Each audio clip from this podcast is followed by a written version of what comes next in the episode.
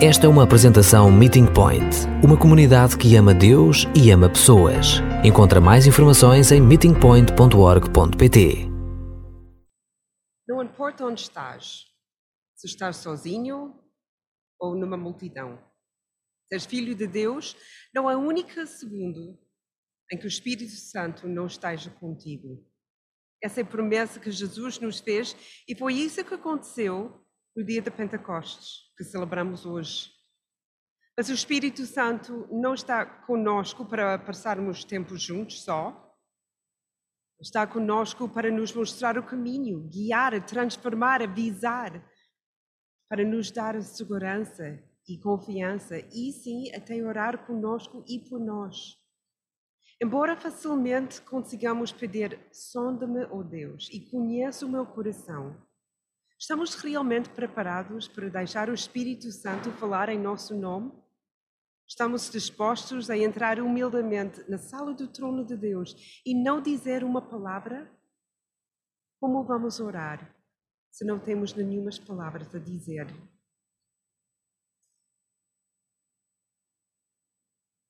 eu, eu fiquei um, muito, muito tocada pela, pelo nosso tempo de oração hoje. Eu não sabia o que Nuna ia fazer, mas acho que ele deu a grande apanhada sobre as razões que muitas vezes olhamos pela Romanos capítulo 8.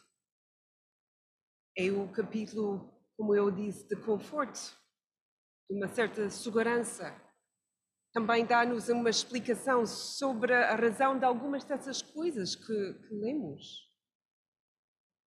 A nossa passagem hoje realmente é Romanos capítulo 8, 20, versículos 26 a 28, mas não consigo, não consegui parar de explicar ou falar e orar e olhar para o capítulo inteiro porque é, poderoso. Explicação sobre o que o Espírito Santo faz não só nas nossas vidas, mas na sua criação, não só no passado e agora, mas também no futuro. Como Ele trabalha com a Trindade para dar-nos esperança, eternidade, nossa herança total e completa no fim dos tempos. Esta semana foi para mim tão, tão importante a, a, a relembrar essa passagem. Vamos, vamos ler só Romanos capítulo 8, essas, essas três versículos. Mas como disse, eu vou, vou entrar desde o início do capítulo 8 e vamos olhar em certas coisas que, que vai ajudar-nos então a entender essa, essas orações perigosas que são feitas pelo Espírito Santo. Romanos 8, 26 a 28. Da mesma maneira, também o Espírito nos ajuda nós que, que somos fracos. Com efeito, nós não sabemos orar como convém, mas o próprio Espírito pede a Deus por nós, com gemidos indescritíveis. E Deus, que vê mesmo dentro dos próprios corações, conhece o que o Espírito deseja, porque esta pede conforme os desejos de Deus, em favor dos que lhe pertencem. Nós sabemos que tudo contribui para o bem daqueles que amam a Deus dos que são chamados segundo o seu plano. Eu acho que Romanos 8 é um dos capítulos mais amados do, do Novo Testamento. E o livro em si, a carta em si, não é, não é tão fácil para muitas pessoas entender a teologia. É denso essa carta, mas poucas pessoas têm dificuldade de entender a mensagem que Paulo queria passar de Romanos capítulo 8. E por isso muitas vezes viramos nas nossas Bíblias e encontramos capítulo. Muitas vezes ficamos aqui fixados em versículo 26 a 28, outras de nós estamos um pouco mais tarde. As, as perguntas que dão-nos tanta segurança, o que vai tirar-nos do amor de Deus? E a resposta gritante de Paulo: nada vai tirar-nos do amor de, de Deus. Mas esse capítulo também ajuda-nos a compreender a nossa vida no Espírito e compreender o papel do Espírito que enche a nossa vida, que sustenta-nos e dirige-nos. O nosso tema, tema para este mês, como diz, orações perigosas. E esse capítulo 8, quando chegamos a versículos uh, 26 e 28, fala dessa oração perigosa, ou, ou, ou, melhor, orações perigosas. Aqueles que, que nós, tu e eu, nós não controlamos. Aqueles que são falados sem palavras, orações que se reuniram os, dos lugares mais profundos dos nossos corações e mentes e que são traduzidas pelo Deus através do Espírito Santo. Cada uma dessas orações, em sua maioria, desconhecidas até para ti e para mim, mas intimamente conhecidos por Deus. Porque o Espírito Santo oferece essas orações em nosso nome. E porque eles são oferecidos pelo Espírito Santo, eles também são respondidos por Deus de acordo com a sua vontade e não a nossa. Romanos 8 é para nós, a sua igreja. São, é para, para nós que são em Cristo, que estão em Cristo, aqueles que não só acreditam em Jesus, mas aqueles cujas vidas estão cheios do Espírito Santo. E mais uma vez, como hoje é, é dia de Pentecostes, queremos lembrar com os corações gratos o defensor, consolador e conselheiro. Eu ouvi em várias tradições o nome que é dado em João capítulo 14, para o nome do Espírito Santo, é fascinante. Porque se nós ficamos para a Bíblia para todos, ficamos com o defensor, que é verdade, é fabuloso, mas se, se transferimos para Almeida, é consolador. E para o livro, é, é, é conselheiro. E ele é tudo e mais alguma coisa. Ele faz todas essas coisas na nossa vida. E por isso somos gratos, Jesus, pela essa dádiva que nós temos. O Espírito Santo é Ele que trabalha nas nossas vidas para nos chamar, libertar, transformar, fortalecer e assegurar e atravessar o poder do Espírito Santo que seremos dados uma nova vida. E estes são só os primeiros 17 versículos do capítulo 8. É o Espírito, Espírito Santo que dá-nos liberdade da lei do pecado e da morte. Versículos 1 a 4. É o Espírito Santo que mudou os nossos desejos de que outrora foram, a nossa natureza humana, para o que é bom, o que é puro e o que é santo. Ou seja, a natureza de Jesus. É o Espírito Santo que ajuda-nos com isso. Versículo 5 a 10. É o Espírito que dá-nos vida. Uma vida de liberdade aqui e agora e uma nova vida renovada na eternidade. Versículo 11 a 14. É o Espírito que, que garante-nos a nossa adoção e através dele dá-nos a capacidade e a oportunidade de exclamar Abba. Ele é a nossa testemunha de que somos verdadeiramente filhos de Deus. Ele garante-nos a nossa posição em Jesus, tanto na sua glória como no seu sofrimento. Versículo 15 a 17. E agora, a partir do versículo 18 de Romanos 8, é-nos assegurada no, a nossa glória e a glória da criação. E nesses versículos, Paulo estabelece uma ligação inquebrável entre a glória de Jesus e o sofrimento. E uma das coisas que percebemos ontem no, no conferência de refletir, e, e, foi mencionado várias vezes aqui em frente, e é, neste mundo há sofrimento. É impossível ser filhos de Jesus sem sofrimento. Faz parte. Jesus diz que ia fazer parte das nossas vidas. E sofrimento também é ligado com a sua glória. Sofrimento, apesar que é desagradável, também pode ser redimido. Porque Paulo disse ah, em, em versículo 8: que Ele tem certeza de que os nossos sofrimentos de agora não têm comparação com a glória que depois havemos de ter. Verdade, sofremos, vamos continuar a sofrer. Mas Paulo disse: tenta comparar isso com a glória que vamos ter. E não, não podemos comparar. A glória é muito melhor e por isso aguentamos. Sofremos, mas sofremos com esperança e vivemos aqui. em 2021. A tensão entre o que estamos a viver aqui e agora e o que vamos viver no futuro. Por enquanto temos de esperar, e esperar nem, nem, nem sempre é fácil. Na verdade, a espera é tão difícil a Bíblia diz que há gemidos. Romanos 8, 22, 27, ouvimos gemidos de três pontos diferentes. E tudo tem a ver com a tensão que temos entre agora e o ainda não. A tensão entre o que já existe e o que vai existir. Quem gema?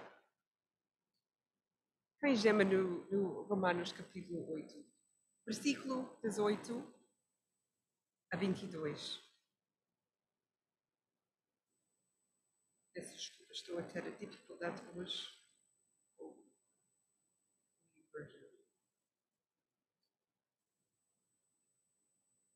Versículo 18. Julgo que os nossos sofrimentos de agora não têm comparação com a glória que depois havemos de ter. O mundo todo espera e deseja quando saia esta manifestação dos filhos de Deus. Na verdade, o mundo ficou sujeito ao fracasso, não por sua vontade, mas porque era esse plano de Deus. Entretanto, Deus manteve-o sempre nesta esperança. Um dia o mundo será libertado de escravidão e da destruição para tomar parte da gloriosa liberdade dos filhos de Deus. Bem sabemos que até agora o mundo todo geme e sofre, como se fossem dores de parto. Não é só o universo, mas também nós, que já começamos a receber os dons de espírito. O mundo geme, o mundo sofre. E lemos aqui vários motivos de oração sobre a razão que o mundo geme. As coisas não são perfeitas. Nós, nós não precisamos muito de explicação. Desde Gênesis 3, a terra não produz como Deus planeou. O mundo mexe sempre. Às vezes dá-nos beleza incrível, mas também dá-nos destruição, destruição insuportável. Há vírus, há bactérias, e algumas destas são saudáveis e bons, mas por outro lado, também podemos ver que, as, que, conseguem matar. Então o mundo geme. Porque o mundo também quer ser renovado e restaurado para ser libertado da escravidão e da destruição que está a sofrer. O mundo geme como se estivesse no parto. E outra vez o Filipianzi falou sobre isso. E lembro-me do, do parte de Joshua e de Caleb e a dor que senti. Mas não queria desistir. Nenhuma vez pensei, pai, essa não vale a pena. Porque não estava focado tanto no dor, o que estava focado no resultado. E a mesma maneira que o mundo está a gemer, está com dores e sofrimento, mas está com esperança, porque a terra não vai ser destruída, vai ser restaurada. Este é o trabalho do Espírito Santo. Versículo 23 a 25. Mais um, um grupo que geme. 23 já lemos uma vez. Não é só o universo, mas também nós, que já começamos a receber os dons do, do, do Espírito. Nós sofremos e esperamos a hora de sermos adotados como filhos de Deus, a hora da nossa total libertação. De facto, nós já fomos salvos, mas é na esperança quando se vê aquilo que se espera, então já não é esperança. Pois como é que alguém espera aquilo que já está a ver? Mas se nós esperamos aquilo que ainda nós não vemos, esperamos com paciência. Então estamos também a gemer. John Stott disse assim: o Espírito que habita em nós dá-nos alegria, a sua glória vindoura dá-nos esperança, mas o suspense provisório dá-nos dor. Nós esperamos por a nossa adoção plena e completa, que começou na nossa salvação, quando nós recebemos o Espírito Santo. Efésios, o livro Efésios todo, total, que, que estudamos em novembro, nós estudamos que nós somos filhos de Deus. Nós temos uma herança, mas é uma herança incompleta até agora, porque ainda estamos aqui. Nós não estamos no céu com Jesus. Então estamos a esperar também. Porque quando recebemos o Espírito Santo, era um selo, uma promessa, que no futuro vamos receber tudo o que sempre sonhamos. Mas será concluído só quando Jesus voltar. Gememos por causa da nossa natureza pecadora, que ainda nos está a lavar a fazer coisas que nós não queremos fazer. Romanos 7, lembras dessa passagem, às vezes confuso de Paulo? Eu, eu não quero fazer certas coisas, mas faço. O que não quero fazer, faço. O que quero fazer, não faço. Essa confusão. Eu sei o que, o que devo fazer, mas não faço. Porquê? Porque ainda tenho uh, lembranças da minha natureza antiga. Então eu também, às vezes, sento no, na minha cama e peço, Jesus, agora, vem agora, porque foi um dia horrível. Estraguei tudo. Falei mal com a minha família. Não, não, não consegui fazer o meu trabalho como deve ser. Gritei com alguém na rua. Então, Jesus, tira-me daqui. Porque também quero uma resolução das coisas e vocês sentem a mesma coisa. Todos os filhos de Deus. Embora que esse mundo aqui é bom porque também foi feito por Deus. E às vezes conseguimos deliciar a no nossa vida, mas ainda há sempre alguma coisa em nós que diz. Estamos a esperar para algo melhor. Chamemos por causa do dor do passado e do presente. Mas ensaiamos para esse futuro melhor. Esperamos por nossos corpos que só então estarão livres de dores, doenças, fraquezas e fragilidades. Nós, nós todos as vezes, todos, todos nós às vezes temos doenças e dores. Quantas semanas e meses pensamos que vimos a Selvira e a nossa Fernanda com as pernas em cima das cadeiras. Um dia elas vão conseguir correr outra vez. Essa é uma coisa boa faz parte dessa promessa e por isso estamos a gemer. Mas agora a nossa passagem de hoje, versículo 26 e 27. Terceira entidade que geme. Da mesma maneira, também o Espírito nos ajuda a nós, que somos fracos, com efeito, nós não sabemos orar como convém, mas o próprio Espírito Santo pede a Deus por nós com gemidos indescritíveis. E Deus, que vem mesmo dentro dos próprios corações, conhece o que o Espírito deseja, porque esta pede conforme os desejos de Deus, em favor de que lhe pertença. Nós sabemos que tudo contribui para o bem daqueles que amam a Deus, dos que são chamados segundo o seu Espírito geme. Ele ajuda-nos na nossa fraqueza. Mas qual é essa fraqueza? Nós temos muitas fraquezas espirituais. Não, não quer dizer apenas pecado, mas, mas nós não somos perfeitos. E muitas vezes queremos orar, mas não sabemos como orar. Nós temos fé, mas se calhar é como grão de mostardo nem sempre temos fé para mudar uma montanha. É uma fraqueza. Ele ajuda-nos porque não, não sabemos o que pedir. Andamos confusos. Uma pessoa quer isso, outra quer isso. Não sei como vocês sentiram nas últimas duas semanas, mas eu tinha particularmente dificuldade em saber como orar para Israel e Palestina porque ouvi notícias de todos os lados. Quem estava correto e quem estava errado. Confusão, não sabia. Então orai por ambos. Orai por paz. Tenho dúvidas. Admito, tenho dúvidas. Há coisas que não compreendo. Sinto dor, sinto sofrimento. E às vezes sinto-me sinto dor, sinto uma tristeza profunda e quando alguém diz tu pareces triste, estás bem, eu não consigo explicar a razão do dor. Eu sei que sinto, mas é tão profundo não tenho palavras. Não há explicação possível. Ainda a minha própria ser não conseguia avaliar e, e trabalhar no meu próprio dor. Nós não sabemos se nós devemos pedir ajuda para suportar o nosso sofrimento ou pedimos para ser resgatados. Nós queremos a nossa libertação total agora, mas também queremos a vontade de Deus seja feita. E se calhar a vontade de Deus é que nós ficamos. Queremos estar com Jesus, mas queremos que mais pessoas tenham a oportunidade de ouvir sobre, sobre Jesus. O dilema de Paulo.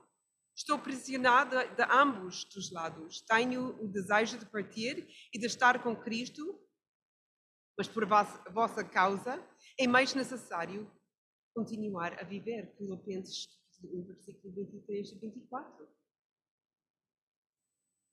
Espírito Santo intercede por nós, porque Ele nos conhece.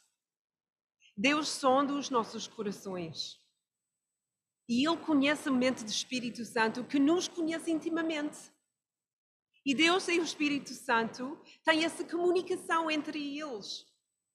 E juntos conseguem expressar o que está nos nossos corações. Aí é o gemido. Esse som que explica o que está dentro de mim e dentro de ti, que vem muito além das palavras.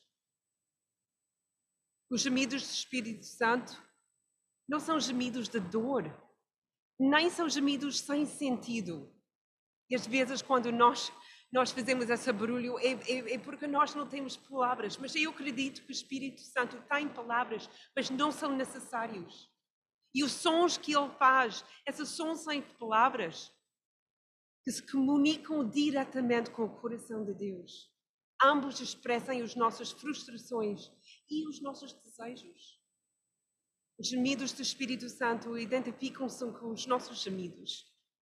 Com a dor e frustração do mundo em caos, com uma igreja que é limitada, oprimida e perseguida, como oramos, e também partilha a nossa anseia de, de tudo isso seja restaurado. Tudo isso o Espírito Santo está dentro de nós, a trabalhar no nós. E à medida que Ele intercede por nós, Ele pega nas nossas frustrações e nas nossas orações egocêntricas e concentra-as para corresponder à boa e perfeita vontade de Deus. E Deus responderá de acordo com a sua vontade. Como Ele faz isso, não faço a mínima ideia. Mas quando o Espírito Santo pega no que está dentro de mim e fala com o nosso Pai, Abba, e de acordo com a sua vontade. Mas temos a certeza que, de que a vontade de Deus é boa e perfeita e recebemos o que nos foi prometido. E um dia seremos totalmente adotados, restaurados, renovados e tornados puros.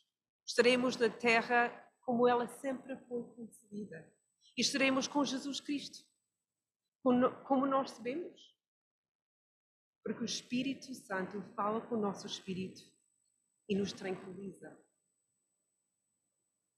Mas Paulo não deixa-nos só com isso. Ele, ele quer dar-nos ainda mais segurança da sua compreensão sobre o que o Espírito Santo faz. Então ele fala sobre a nossa garantia.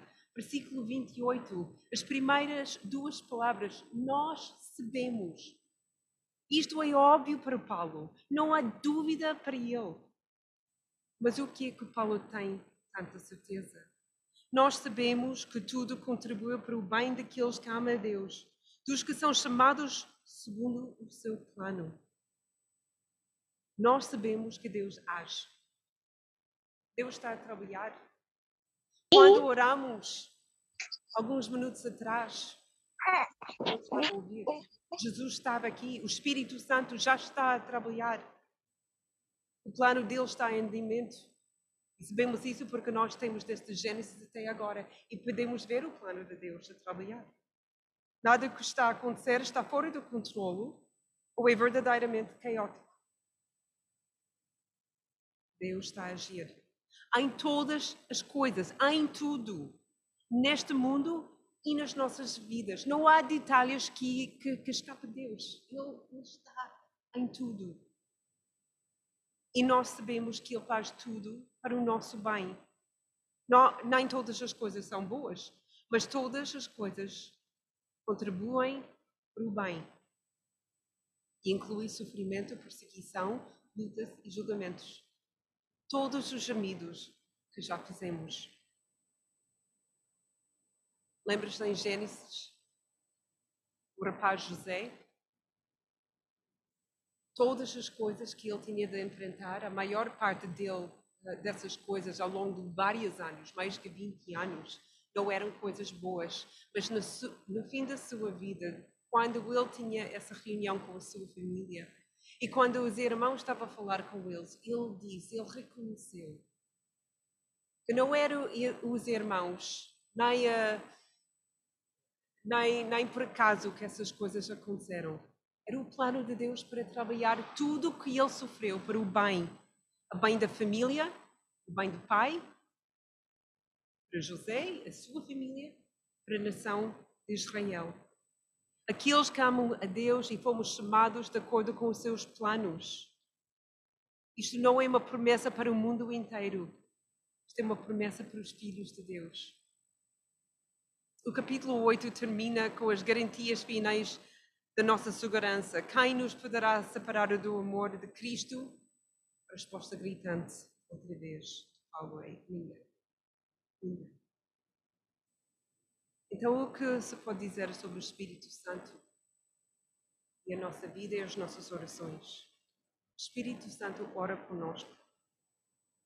Ele ora por nós. Ele intercede por nós quando não sabemos como orar ou pelo que orar. Ele fala com Deus em nosso nome. Ele assegura-se de que as nossas orações estão de acordo com a vontade de Deus. A oração sem o Espírito Santo é impossível. Oramos a Deus através de Jesus Cristo e pelo Espírito Santo. É reconfortante saber que o Espírito Santo ora por nós, porque às vezes as melhores orações que podemos orar são aqueles em que nós não dizemos nada.